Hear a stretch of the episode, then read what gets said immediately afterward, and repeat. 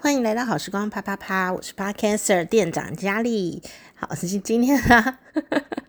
啊，是一个充满着乌龙但也还 OK 的一天。好，那我今天要跟大家分享啊这个菜啊，哦，啊，当然我不是烹饪频道哦，就是我今天在做什么事，我跟大家分享哦。我呢这几天就一直很想做这道菜哦，就是西班牙烘蛋。那但是呢，我今天照片真的很漂亮，而且吃起来真的很好吃，所以就是整个都吃光光，大家都吃光光这样哦。这这道菜呢，让我呢可以跟大家分享什么？就是成功的定义啊，有时候只是取决在于大家怎么。来定义而已哦，并不是真的有一个成功，就是一定是怎么样子。为什么会这样说呢？其实呢，我严格来说并没有做成功西班牙烘蛋，但这也在我可掌控的意料范围内，所以我还是觉得它是一个成功的菜，但它不是一个 西班牙烘蛋，它是变成一个就是创意料理这样。可是我觉得很好吃，然后我们家人也都觉得很好吃这样。有可能比真的西班牙烘蛋还受大家欢迎啊的这样的程度，应该可以算是一个成功的菜哦，大家可以试试看。然后我会跟大家说到底哪里呃为什么会变成这样哦。总之呢，我本来要做西班牙烘蛋的，那西班牙烘蛋的食谱或者是它长什么样子，然后大家可以上网呃查查看哦。那这是一个家常料理哦。我们有时候可能因为地理环境位置的不同，有时候你在台湾，或者说你在你的国度要吃到一个西班牙烘蛋哦，或或意大利烘蛋哦，总之就是这一类的呃烘蛋料理的时候，欧欧式的这种烘蛋料理的时候，可能在我们的呃亚洲的地方啊，要吃啊，东西都变得比较贵。而且你可能要特定要去某些店才能够吃到，但事实上啊，呃，因为它变得比较贵，你可能就会觉得说它是不是就是非常高级还是怎么样哦？诶，它的确有这个高级感，但是有时候高级感这三个字啊，就会用在什么呢？用在你比较陌生、难以取得的状态，你就会觉得它有高级感。那不是说这个东西不好吃哦，或什么很假掰，不是哦，就是说。当这个东西呀，啊，取得上比较难哦，那或者是离你有点距离，哦，不管是精神上的距离或地理上的距离，比较陌生的菜，哦，但又看起来很好看，吃起来也不错，我们通常都会觉得它很高级，但事实上，呃，菜包能啊，就是菜脯蛋，就是萝卜干的煎蛋。也是超好吃的啊！说明对一个西班牙人，如果他能接受萝卜干味道的话，他可能觉得哇塞，这是什么东西？这个应该是台湾烘蛋吧 之类的哈。所以有一种距离感，这件事情文化冲击啦，有时候会制造一些高级感。那只有一个网友就说啊，西班牙烘蛋啊，简直就是可以说是高级清冰箱的一道菜肴啊，其实它做起来呢，呃，不算难，那不算难。然后，呃，你说要多标准，其实我刚刚讲，它就是一个西班牙人的家常菜，然后西班牙又很大，家常的菜又很多。我想呢，如果一个西班牙妈妈哦，令人怀念的菜就是西班牙烘蛋的话，我想我一定也可以做到吧。哦，就是这样的想法，我不会想说他就是到了那个台湾有一些很棒的 brunch 啊，早午餐的咖啡店哦，就点西班牙烘蛋啊，那么一小块，然后，可爱可爱的，漂亮漂亮的，哇，那一道餐可能就要很呃不便宜喽。啊，当然还有配别的东西，看起来很漂亮啦。哦哦，我觉得你去外面吃饭啊，不是只吃那个菜。你还会吃整个服务流程啊？你吃完不用洗碗呐、啊？嗯，你看到的时候哇，赏心悦目啊！它的摆盘哦，它的装饰哦，它的冷气，然后配个饮料，你也不用自己再去冲一杯饮料了哦，就是一个享受的感觉吧。哦，那至于价格，你能不能接受，就是看每一个人呃的感觉了哈、哦，这个很主观哦。那你在家里面呢，呃，你就会知道那个工钱是花到哪里去，这样哦。光是你要洗碗跟摆盘子这件事情啊，你要摆的像外面咖啡那样子很漂亮的一个套餐，要洗多少碗盘，你知道吗？然后你就哦弄弄弄，然后弄了一个什么的，然后弄两个小菜，弄个沙拉什么，再冲一杯饮料，再加一个咖啡，再弄一个柳橙汁。哪怕你用现成的，你都要洗那些杯碗瓢盆呐，哦，而且你摆好啊，拍了一张照以后，你就觉得哦好累哦。所以你在家里的时候，就当然就是会，我开始学会从简这件事，然后。但我还是很想要自己征服这道菜，这样子哦，就是西班牙烘蛋。那话说是这样子的，我就研究了它的食谱，然后也看了几个呃不同的器具，因为呃传统西班牙烘蛋就是要进烤箱的，但我们没有烤箱啊。我是因为我有那个智慧电锅嘛，就是那个金小万，那我想要。因为金小万不便宜呀，那时候买给家人的，家人都没有用，我就想说不要浪费，我要来多多使用。只要你多多用，它也好用，就没有东西是呃很贵的，反正你都买下去了，对不对？就是要用，不然不用也是会坏掉啊。这就是我断舍离完的哦、一个特别的改变吧，就是尽量用。所以我就会搜寻这个电锅还有什么料理按键我还没有用到的，然后呢，它可以做什么料理？那我就发现哦，有一有一个使用者，他就用了这个智慧电锅啊，哦，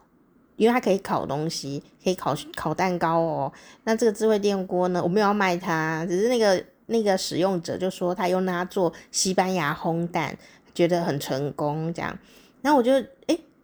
看一下那个食谱跟那个逻辑，觉得没有很困难，所以呢，我就。有了个执念，就是我要做西班牙烘蛋这样。那既然有了这个执念呢，就想说看看有没有别种料理方法。那它传统的料理方法是什么？哦，原来它原来是要先啊进煎过、炒过进烤箱哦，所以我智慧电锅可以代替它烤箱这个段落。但是呢，我又发现它有平底锅的版本。哦，有人家里就没烤箱，它也是可以用平底锅做出西班牙烘蛋哦。所以我就想，我有平底锅啊，然后我也有智慧电锅，我肯定可以做出西班牙烘蛋的。好。于是呢，我又看了很多很多的厨师在教呃怎么做，或者还有一些网红们，然后 YouTuber 在教大家做西班牙烘蛋。我又不知道看了几个频道了，所以也学会了许多小知识之后呢，啊，我就是要做。那因为呢，一开始昨天，我的执念就说我要做西班牙烘蛋，所以我为了要做西班牙烘蛋啊。还跑去买买了牛奶，当然牛奶大部分都被我喝掉了，我只要留一点点来做烘蛋就好。可是因为买了牛奶，我就很更加的执着要做西班牙烘蛋这样。哪怕今天的、啊、我们家的主食应该说它淀粉类是稀饭，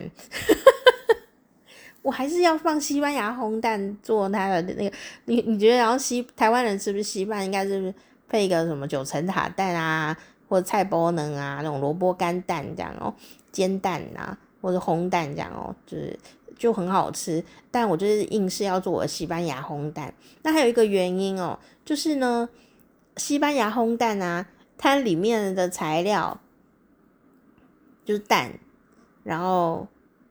其他的料你都可以哦，马铃薯，马铃薯哦，马铃薯。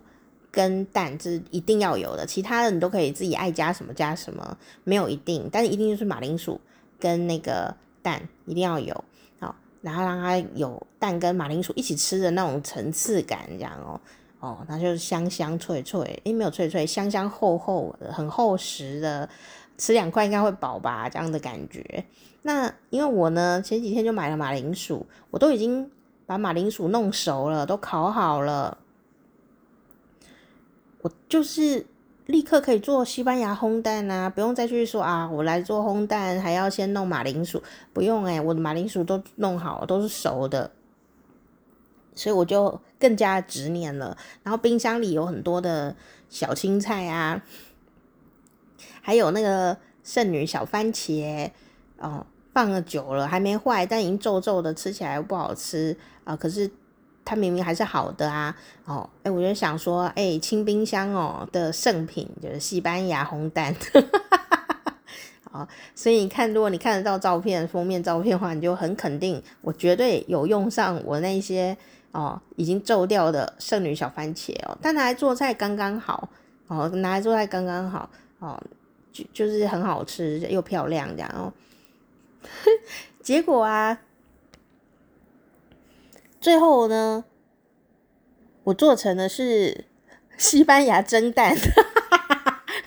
为什么呢？为什么呢？好，其实这也在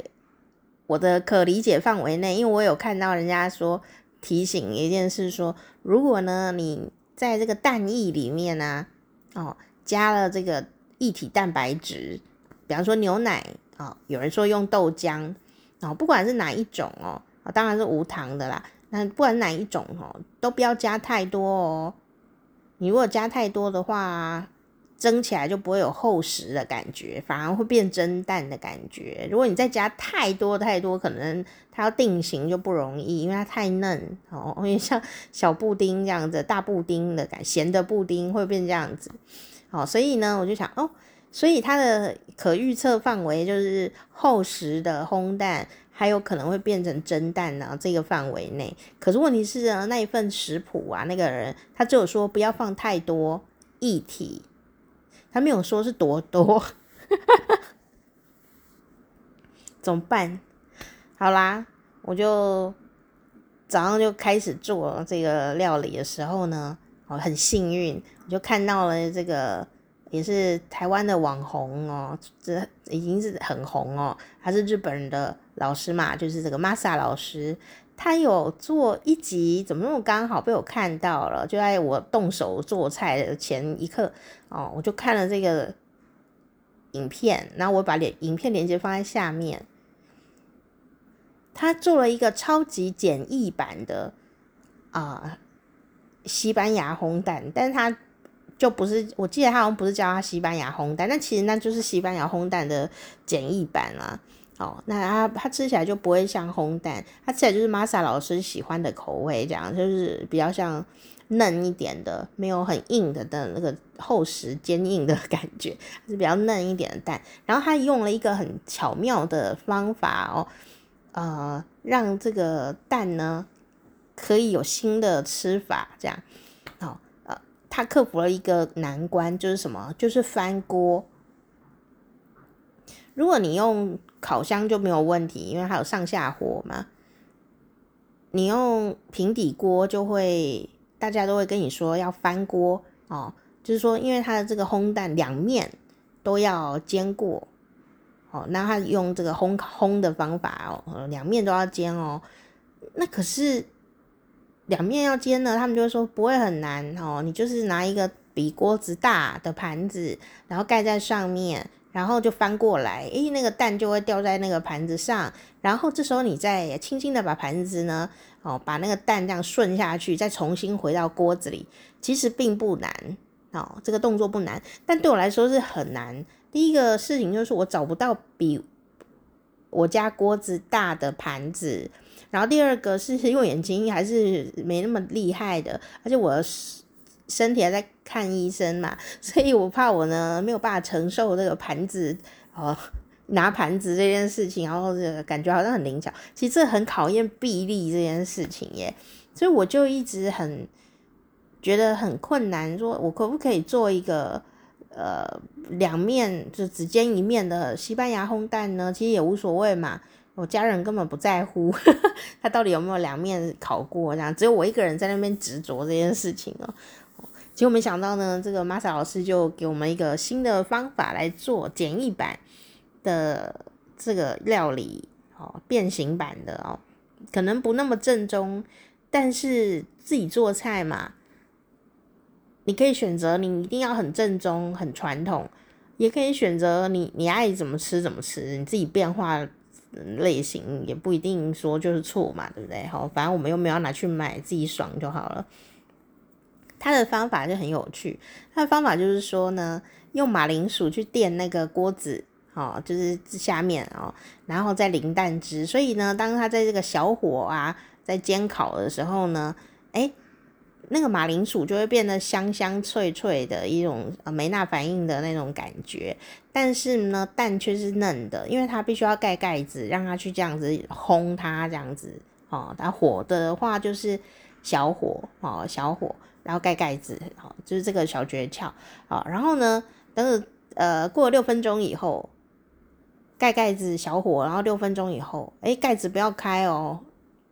火关掉，但是盖子还是让它继续在里面用那个热气啊继续烘它，然后这个动作熄火后等八分钟再开盖就会成功了。我就完全按照老师在影片里面教的那样做，然后打开的时候真的就是照片跟老师那个很像哦，呃。然后也就像老师讲的，说就比较嫩一点点，因为它也不用翻锅，我也没翻锅，它就已经几乎成功了。那因为不用翻锅，所以上面啊，你就可以呃做一点调色这样子，啊，就是什么绿绿的啊、红红的啊，因为反正上面那一层你是用几乎是用蒸烤的方法，不会去煎它，颜色上面呢就不会是什么金黄色什么的，没有，它就上面就是比较嫩的，下面就是比较脆的，然后就是这种感觉。结果呢，我在放那个蛋汁的时候啊，我记得玛莎老师没有放牛奶哦，然后看詹姆士另外一个我们台湾有名的厨师哦，他也没有放牛奶，然后只有我我一开始看的那个执念，一直告诉我说就是要放牛奶，然后我就想说，我到底要不要放牛奶啊？可是我就是为了买做西班牙烘蛋才买牛奶的，不是吗？然后后来，可是我又不知道放多少，没有人告诉我要放多少，而且大家都没放哦，只有一些人有有放。后来我还是决定说，既然如此，我们就试试看吧，我们就自己放。那我就凭我的呃经验，然后呢，我就想说，那放个这个半杯好了哦。就是那个小小那个量杯的小半杯，没有很多，大概半杯吧，然后就倒下去，这样，就把它拌一拌，它就变成了西班牙蒸蛋了，就很好吃。但，哎、可是下面的确像玛莎老师讲的哦，下面的马铃薯啊，就有一种很香、很脆的感觉，而且没有。超回答没有哦，然后上面呢就很嫩，它有点像，就是它上面就是蒸蛋，但是调味的方法跟我放的东西有关嘛，它其实吃起来就是欧欧风的，欧洲调味的。不是日本调味，也不是台湾调味，就是欧洲调味的蒸蛋，然后下面就是马铃薯，脆脆的，这样有点小脆脆，香香的。然后你最后吃的时候呢，就觉得很适合配今天的稀饭呐，所以大家吃的很快就吃光了，觉得哦这样又漂亮又好吃。但其实它真的不是西班牙烘蛋，这样 算是一个创意料理，就是。你一定很少做蒸蛋，想说用的香料用成欧洲风格这样，或者它摆盘的材料啊是欧洲风格的材料，欧洲风格的摆盘，因为蛋料理到处都有嘛，所以当我们在做蒸蛋的时候，你也不会想说下面是脆脆的，上面是呃蒸蛋，我们很难去思考这件事情，所以后来做出这个呃。算是美美丽的美丽的创新，美丽的创新的这样的一个神奇食物的时候，我也觉得就是还蛮开心的，因为我比较喜欢吃蒸蛋，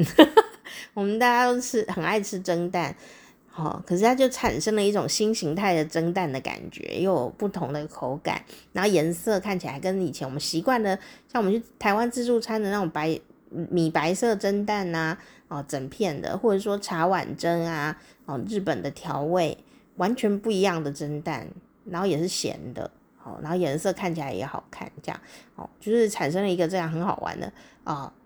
完全没有成功的西班牙红蛋，却成功了另外一道菜，就是 西班牙蒸蛋。哈哈哈西班牙有没有蒸蛋，我不知道，我自己把它取的名字啦。台湾人都很爱自己发明食物的，但我觉得这也是一件美丽的事情。但我不会拿去跟西班牙人炫耀，这样，哎，可能可以哦，就说，哎，你看，吃吃看，变形的。变形版的这样，因为完全不是烘蛋的状态了，这样啊，可是很好吃。好，所以这是我今天呢做这个事情。那如果要来检讨一下的话呢，好，就是牛奶，我牛奶可能真的放的太多，可是我没有想到半杯就很多了，半杯就变蒸蛋了，所以我必须要记住说，如果我要做 以后要复制今天的菜，我要放半杯牛奶。如果想要尝试做更像西班牙烘蛋的话，我可能就不要放牛奶，或再放更少一点点。哦，也许呃半杯太多的话，就四分之一杯，然后做一个 test 这样子。好，就是对啊，说不定做成真正的西班牙烘蛋，就我家人都不喜欢吃，也有可能，因为它会变得比较扎实一点点，口感上也比较呃有存在感这样。但是蒸蛋真的。哦，加了那牛奶以后，那蒸蛋吃起来真的是很柔软，哦，非常的美好的，然后又有香的马铃薯这样子，香香脆脆的一点马铃薯在下面这样子。那当然啦、啊，我用 Masa 老师的方法的话，我就不用去烦恼要不要翻锅这件事情，我就一锅到底。可是接下来是会遇到一个困境，就是说有时候做一些菜啊。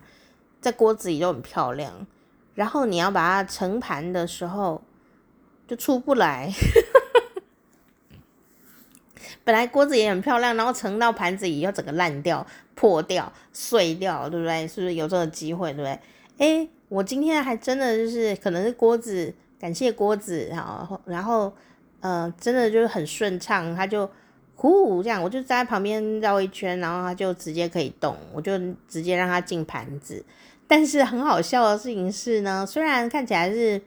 嗯、挺顺利的哦，可是倒到盘子以后，我发现，天哪，我的盘子太小了，我们家没有比锅子大的盘子，所以它就变成歪掉这样，装在盘子又歪掉，我就尽量把它摊平一点，但没有关系，反正好吃就好了，对不对？哦，这吃到肚子里不是都差不多吗？在家里也没有收你服务费，不要啰嗦了，这样。总之就是今天做的这个创意料理，这样哦，也许以后还可以再复制今天的这个呃创意料理，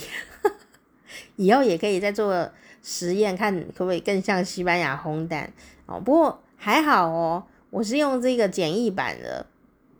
我没有翻锅，不然我就会遇到一个障碍，因为我没有比锅子大的盘子。那一定会烫伤的，因为蛋就直接啪到我手上哦，所以人还是不要哈，呃，这个应该说人不要叫什么，讲反了，人还是要量力而为啦。就是说你不确定你，你的盘子到底够不够大的时候，不要做这个尝试，或者说像我我我我当时是怕烫到，因为我觉得我没有那么灵巧，所以力量可能不够大。他眼睛也可能没那么精准，这样。那事实上，我眼睛好的时候，我也不太敢翻锅。虽然我知道那个动作好像很简单，可是我还是不太敢这样，没有成功过。还好有玛莎老师，真的是好很简单。结论吗？结论就是说，这道菜啊，大家真的如果在做菜啊，然后家里。有有小朋友啊，或者说你平常自己一个人也想要吃一点看起来美丽的，然后又又不太难的料理，这道菜真的很推荐诶，它真的可以清冰箱，因为它并没有固定一定要放什么东西，它固定要放的可能就是马铃薯跟蛋，然后你就要趁那个蛋没有太贵的时候吃，因为一锅的话，呃，我觉得至少都要五颗蛋以上。我今天是放五颗蛋，好，那蛋很贵的时候，可能就不要吃这道菜。然后呢，真的就是冰箱有什么放什么耶。哦，像如果你是吃荤的荤食，有吃肉的，你就可以放一些培根。哦，我看詹姆士的这道菜，他说培根跟菠菜就很搭，所以呢，我就想哈，我家冰箱虽然没有菠菜哦，但是我前几天有买那个小松菜。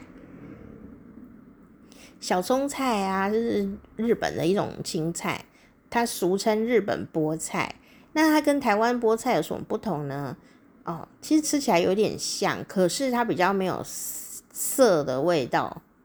哦，它它 比较没有涩，这样比较不涩啊，因为它就比较温柔一点点这样。哦，吃起来其实还是蛮蛮像菠菜，怪不得它叫日本菠菜。那这个也蛮有趣的。我那时候买的时候，我看说，嗯，这。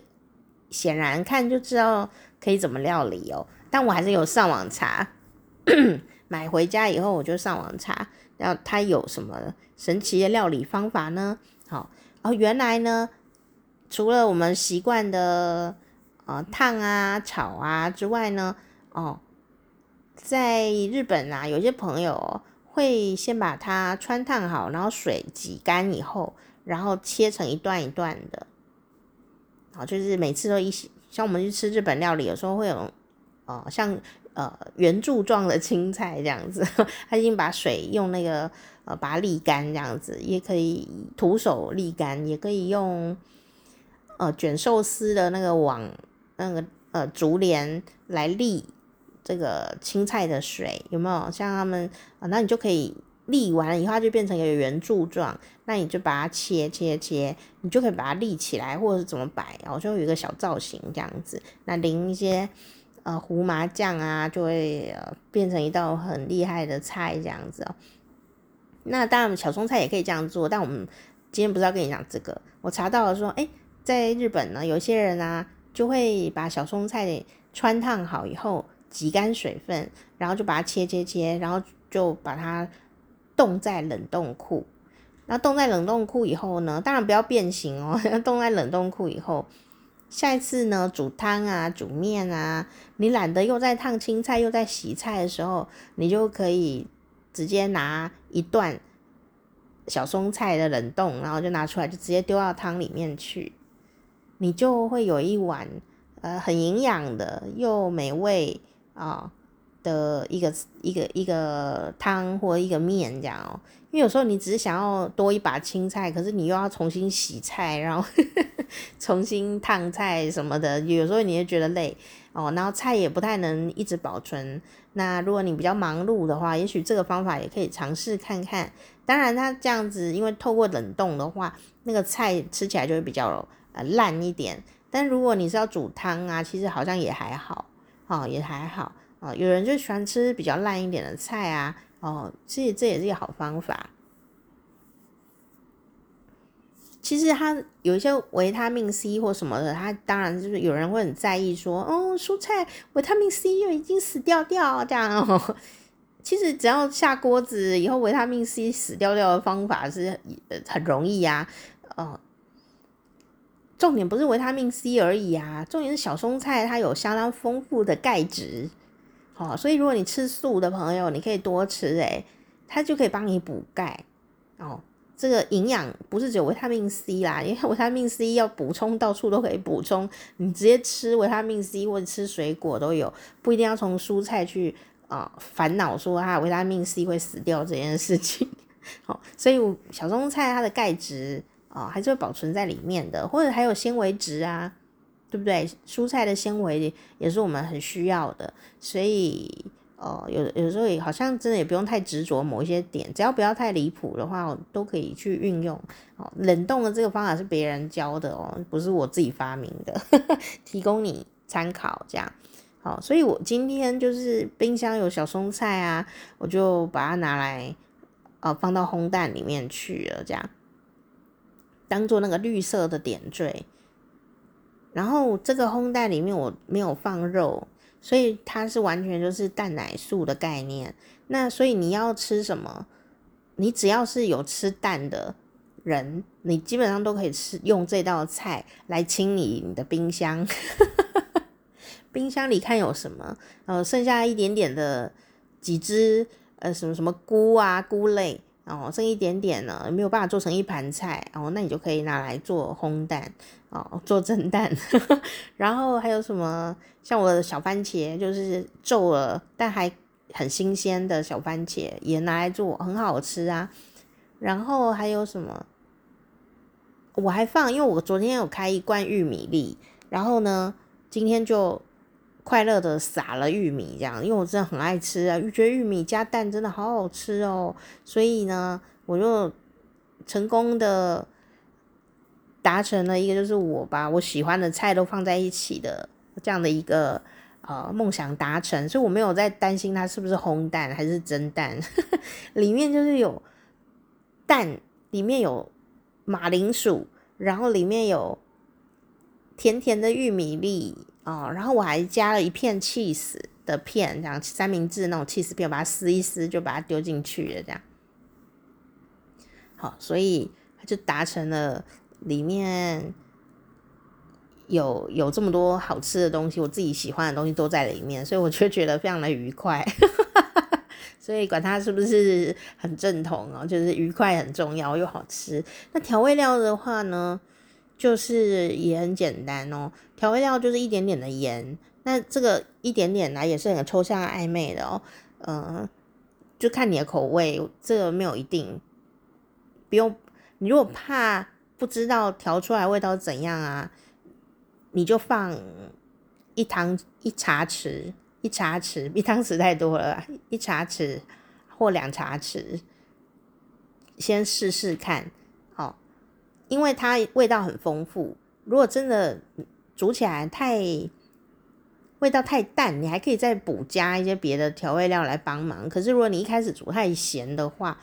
你就比较难救，你就变成一块很咸的蛋哦。除非你家口味很重这样。好，所以我通常都是宁可蛋不不要太过咸的的保守牌。还有一点点，我加了一点点，大概也是呃一茶匙的。白胡椒粉，因为我下手都不会很重的。然后我加了很随性的一些意大利的干香料，然后就把它撒一撒，这样。所以它的主要的味道其实都是比较欧欧洲路线的。然后还放呃牛奶嘛，然后放起司，还有什么东西没有啦？就这样，橄榄油，油也蛮重要哦。那个油啊，你放什么油？哦，除了什么好不好的这件事情，营养怎么样，那个风味啊就会不一样。你如果放沙拉油，它就是沙拉油的味道；你放橄榄油，它会变成诶，只好像比较呃清爽，然后比较欧洲一点点的味道。哦，那个油的味道有时候左右菜啊的灵魂的重要来源。哦，呃，所以啊。呃有时候你又做不出为什么呃步骤都一样啊？怎么跟外面的餐厅味道不一样？有可能就是油的品种不一样，油好像没有什么，对不对？可是油的它有它自己味道哦，然后它也是料理的灵魂，而且就是那个抽象的灵魂，因为你做完菜的时候。有时候已经找不到油在哪里，可是它却主宰着整个菜的灵魂的味道是往哪一个方向哎，所以我觉得油还蛮重要的。当然沙拉油也是可以做，那你要不要用奶油呢？我觉得如果已经放了起司就可以不要放奶油吧，因为奶油我觉得蛮容易臭灰搭的哎，所以我。我看大家都没有用奶油，所以不用太给搞。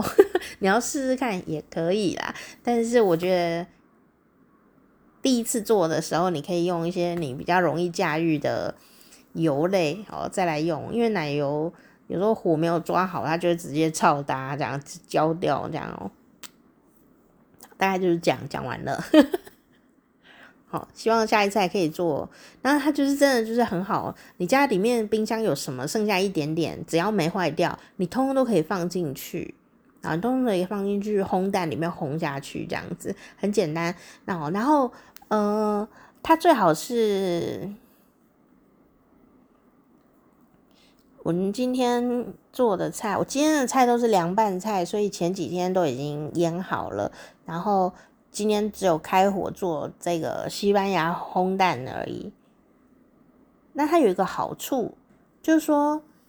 一定要计时器，然后呢，小火开始烘蛋，然后盖盖子嘛，哦，盖子盖起来，然后烘六分钟，然后它就会哔哔哔哔哔。所以在这个六分钟里面呢，你就可以做别的事情耶。比方说，这六分钟我可能就会拿来切剩下的小松菜啊，然后洗菜啊。等一下我下锅炒一下，就多一道青菜，只要几。几分钟，一两分钟就可以完成的这样的一个呃动作，我就可以在那个烘蛋的期间呢做别的事情。那六分钟哔哔哔了以后呢，就要把火关掉嘛。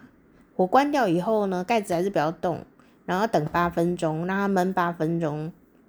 所以一样要计时器，然后计八分钟。然后呢，这八分钟我可以做什么呢？这八分钟我就开始。洗碗啊，什么清一下琉璃台啊，比如刚刚的小菜渣啊什么的，就可以开始收，然后也可以开始准备等一下要吃饭的东西，什么冷藏的腌菜拿出来装在盘子里呀、什么什么的这样。好，诶，这八分钟呢，我就把一些前置都桌上餐桌上都摆好了以后，哦，马上就可以。八分钟，哔哔就马上那个烘蛋就可以直接出锅了，这样就可以直接开饭，这样很快。然后呃，青菜真的就是喊完开饭以后再来弄就好了，因为我已经切好了嘛，下去炒一炒就结束了今天的料理时间。那我今天还有一件事情啊，蛮得意的，我怕我忘记，还是顺便 bonus 在这边。就前几天我不是去买小黄瓜吗？那买小黄瓜的那一天回来，我就做了小黄瓜实验嘛，像前几集有讲。然后我还买了嫩姜哦，所以我我有讲说我在腌嫩姜，对不对？天哪，那嫩姜超成功的，没有想到啊，那嫩姜呢，竟然竟然就这样成功了耶！我再也不用在外面买等人家的粉红色嫩姜了，我一定哦。要趁着嫩姜的盛产期呢，再再买几个来腌看看，真的好好吃哦！而且没有我要腌很久诶，要腌一个一两天，一天吧。我腌一应该是腌一天就可以吃，但我腌了两天，因为昨天就是没有开饭，所以我就反正就随它腌，就腌了两天，就很入味，非常的好吃。好吃到就是我，我觉得我可以掌控世界了，这样子，这是烹饪的成就感，就是天哪，我可以制造出比外面更好吃的东西，或者是你可以复制外面你喜欢的东西，或者是你可以把你喜欢的东西通通加在一起，这样哦，好开心哦，这样很有成就感。然后那个腌那个嫩姜啊。啊，如果你要腌大量的话，记得就是容器要消毒。前前一集有讲嘛，又要消毒，然后穿烫一下那个姜，好，还有那个呃酱汁也要煮滚，好，然后放凉，然后再腌。好，那当这个酱汁啊你放凉了以后，要腌的时候，你可以加一样东西，就是蜂蜜。那蜂蜜不能加热哦，会有毒哦。所以蜂蜜一定是要等酱汁冷了了以后，好不热的时候再加。好，然后我这一次加的是龙眼蜜，因为我家刚好有，没有为了将要去买蜂蜜这种事。哦，就是刚好有，然后有就要吃嘛，不然放着也是会坏掉这样。所以呢，我家就两瓶蜂蜜，小的蜂蜜，一瓶是玉荷包，就荔枝的蜜，一一瓶是那个龙眼蜜。哦，也放了。一段时间了，都没有空去继续弄它。就我生病的那一年买的啊，那一年不是有疫情，有发农油券，台湾有发那个农油券啊，就是说你可以拿去呃什么买一些农产品啊，大家都跑去 农会买鸡蛋啊。但那个时候我就是想说，我有抽奖抽到农游券，那我就想。买一些不是很生活的东西，所以我那时候农游券就是贴补了一些钱以后买了蜂蜜，那个时候就那时候买的，总是要把它吃完嘛，吃完才能买新的啊，不然放了坏掉怎么办呢？所以我就说哦，就拿来做那个腌嫩姜，那个蜂蜜真的哦，我用龙眼蜜是对的，因为龙眼蜜的那个味道比较香气很强烈。哦，就是很有蜂蜜的感觉哦。那我就腌了以后，整个那个嫩姜啊，就是酸，然后有姜的辣味，然后有蜂蜜的香甜，哦，超好吃的。更重要的是，我为什么会执着要做嫩姜呢？也是有一个实验精神的，因为我以前呢。曾经看过有一个日本的主妇，也是一个网红哦，他就说：“哈，我们今天要来做嫩姜。”然后他就做，我就看，他说啊，我们外面不是会买那个，像你如果去吉野家吃牛丼的时候啊，或者说日本料理店啊，都有那个粉红色的赤嫩姜，红色的姜，对不对？那个腌制都很好吃，而且很爽口，可以清嘴巴。你吃一些浓厚的东西的时候，呃，有一些就是嫩腌制的嫩姜，红色的那种，吃起来就嘴巴会很清新，让你可以继续吃下去。但是有一些人，他可能下酒菜，他就是直接拿那个嫩姜，赤嫩姜的腌制就拿来拿来就可以配酒了，我就又多了一个下酒菜。我为什么一直执着要自己做？就是我亲眼看他影片里面哦，姜啊，嫩姜泡在醋里，竟然这么简单一件事就会变粉红色，这会不会太梦幻啊？我就不相信。但是人家就是这样做的啊，所以我们就是要有实验精神。所以我一直有执着，我想要自己泡嫩姜看看是不是会变粉红色这样。结果。我那个姜要泡的那个酱汁啊，就是里面就是醋、开水，然后糖和蜂蜜。好，那蜂蜜就是不能加热，你要记得哦。那等它放凉了以后才能加哦。然后就放这几样东西。然后我因为醋还是多一点啊，酸一点，我们比较喜欢吃。然后我也有看啊，有人就是在教怎么泡哦。他说呢，你那个酱汁啊，一定要比。你心中想要的口味再重一点，你泡出来的姜啊才会是刚刚好你要吃的味道。你如果汤汁啊那个酱汁吃起来啊是很合你胃口的，那个酱汁很合你胃口，那你泡出来的姜味道就会偏淡，就是这个逻辑。好，所以我就又再调的更酸一点点，再更甜一点点，希望它泡出来呢很好吃，这样 就非常的成功。那我觉得最惊讶的事情是啊，根本不用等到隔天哦，那个姜啊一泡到醋里面啊，才不到一小时哦，有没有三十分钟啊？你就可以很明显的看到那个水，那个姜的那个酱汁跟姜。已经开始变粉红色了耶，然后到了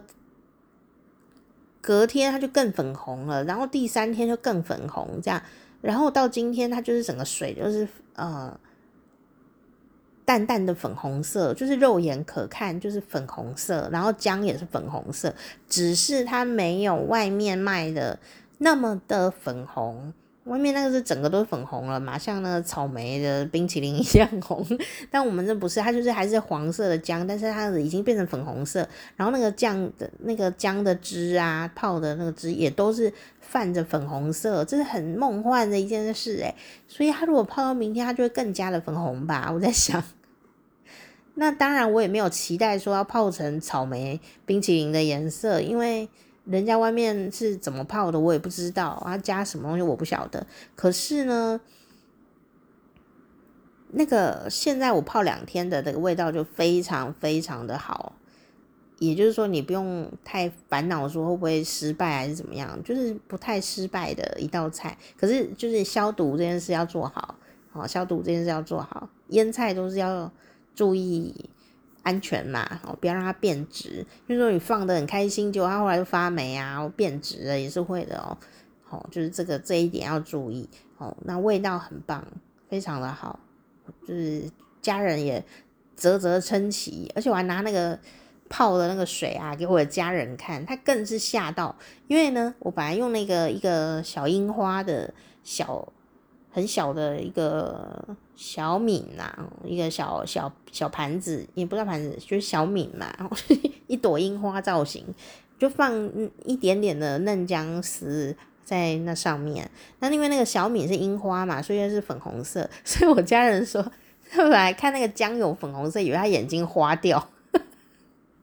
我说没有，他真的就有粉红，对不对？因为我看不清楚，我我看那个姜啊，其实看不出来哪里红，可是我看那个汤汁啊，就它就是粉红色，连我都看得出来粉红色，就真的很粉红。然后家人认证，它真的变粉红色了，这样。就觉得很愉快，实验证明它真的会变粉红色啦。大家有兴趣可以泡泡看。然后醋这件事情，台湾的朋友不用太执着，一定要什么什么的醋。其实工盐醋就蛮好的，便宜又好用哦。那当然，不同的醋泡起来的香气、口感也是完全的不同哦。可是。不同的醋，它价格也是完全不一样的。你可以试你的呃当下的口袋深度以及期待这样哦。那呃，如果你是第一次做料理的话，我觉得工研醋、糯米醋都还蛮不错，可以试试看。那你不要做太多，如果你只是要做实验呐，你就一次做一点点就好了，然后泡泡看，诶，是不是有成功啊？那如果觉得诶有信心诶啊，竟然有成功，好。那你下一次就可以调得更好一点，然后再做量大一点点这样子。那一样哦，就要做量大一点点，就是要穿烫、消毒这些都要做好，才不会泡一泡以后就哎要来吃就坏掉了，坏掉肚子痛，会生病。好，那我们今天呢，就是跟大家报告一下哦，前几天去买菜，好的菜已经都做完了，啊，我还有做腌豆芽、黄豆芽。好，腌黄豆芽，然后腌小黄瓜，腌姜，然后做西班牙烘蛋嘛，然后就是这几天做的菜，然后煮了一锅稀饭，这样，然后稀饭，嗯，好像没有什么好炫耀的，但是就是，哎，我今天的稀饭不是用大同电锅，我是第一次用那个智慧电锅来煮稀饭的哦，我是故意的，因为我要增加使用次数嘛，对不对？然后这次终于按下了。它有一个煮粥的按钮，我就按过这个按钮了，就是打一个勾这样，使用过了这个功能，很安心这样子，好，非常好用。好，那我们今天就跟大家分享到这边哦。呃，最近的心得吗，就是我本来很想要用金小万，就是那个智慧电锅做，用尽它的功能来做事，但我反而发现啊，瓦斯炉很好用。为什么厨师们都还是呃热爱用瓦斯炉？我发现瓦斯炉只要你能掌握火候，就很好用哎。哦，就是你要顾火啦，然后或者是什么大火、小火、中火要变化这样子，那比较需要花心思哦。就这件事情，当然啦、我们平常在说话的时候，就会说：“我觉得你火候不够，诶哦，就会这样。我觉得他火候不够，哦，这句话真的很具体，因为火候很难掌握，诶 但我还是觉得可以试试看。好像我最近用瓦斯炉啊，哦，虽然眼睛没有那么的清楚，但我还是可以感觉到，比方说，呃，烟的烫啊，或者是呃，注意那个火的。”大小啊，我我我觉得我比以前看得见的时候更勇敢呢，这件事很有趣，对不对？好，我就更勇敢的敢把火开的呃中火、小火这两个，我可以很比较能勇敢的掌握它，不然我以前都只会开微火，然后那个菜啊就会变得不是很香。它会熟也不会焦，但它就不香。所以我最近呢，就是诶小火、中火两个就用的还蛮好的，这样不是说不会用火啦，就是已知用火。感觉不不够大胆，你知道吗？就是怕，然后眼睛又看不清楚，就更怕，就没有想到现在就是诶，已知用火以后呢，就勇敢的用它。甚至我最近拿菜刀啊，都比以前眼睛看得到的时候拿的更好，诶，这实在太好笑了。但我会小心的。就大概切到呢，快要到手指的地方的时候，那一段我就真的没办法好好切，因为我真的没有办法好好掌握那个手指跟菜刀的距离。但但是呢，我发现我还是有进步哦。就是如果那个手指离菜刀还蛮远的时候，我反而切的可以切很薄，有没有很惊讶吧？我是用触觉，而不是用眼睛。眼睛当然有有辅助啦，因为真的没看到的话 还是没办法啊、但是触觉啊，还真的是很重要，因为其实厨师们切菜好像也都是用手在摸这样，所以嗯、拿菜刀的方法我也有在调整，然后我就发现说，哎、我我可以切很薄哎、像那个姜丝姜片呐、我都切的，虽然切的很慢，但是。是切很薄的哦，反正我也没有要做业务用，所以慢慢切就也还好，这样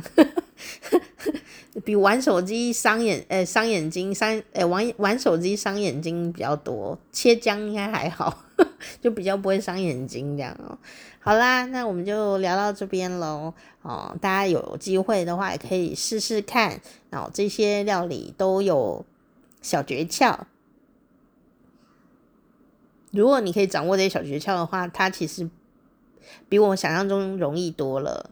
你这样讲有没有比较客观一点？它是有小诀窍，但也没有你想象中那么的困难。好，如果可以挑战自己从来没做过的料理，然后呢，诶，做出来蛮好吃的。我觉得只要有好吃或有定型，像。烘蛋啊，你如果诶蒸出来，然后它就还还是液体状的话，或者超搭了，那可能就我可能就不会觉得我自己有成功。但因为今天它是有定型的，然后也没有超灰搭，就是焦掉，然后很好吃又很好看哦，我没有办法说自己不成功，我只能说它不是西班牙烘蛋。好。所以也不用太沮丧，然后让我们呢下一次再继续 看下去，到底我要变出什么实验精神来？好时光啪啪啪，我是店长佳丽，下次见，拜拜。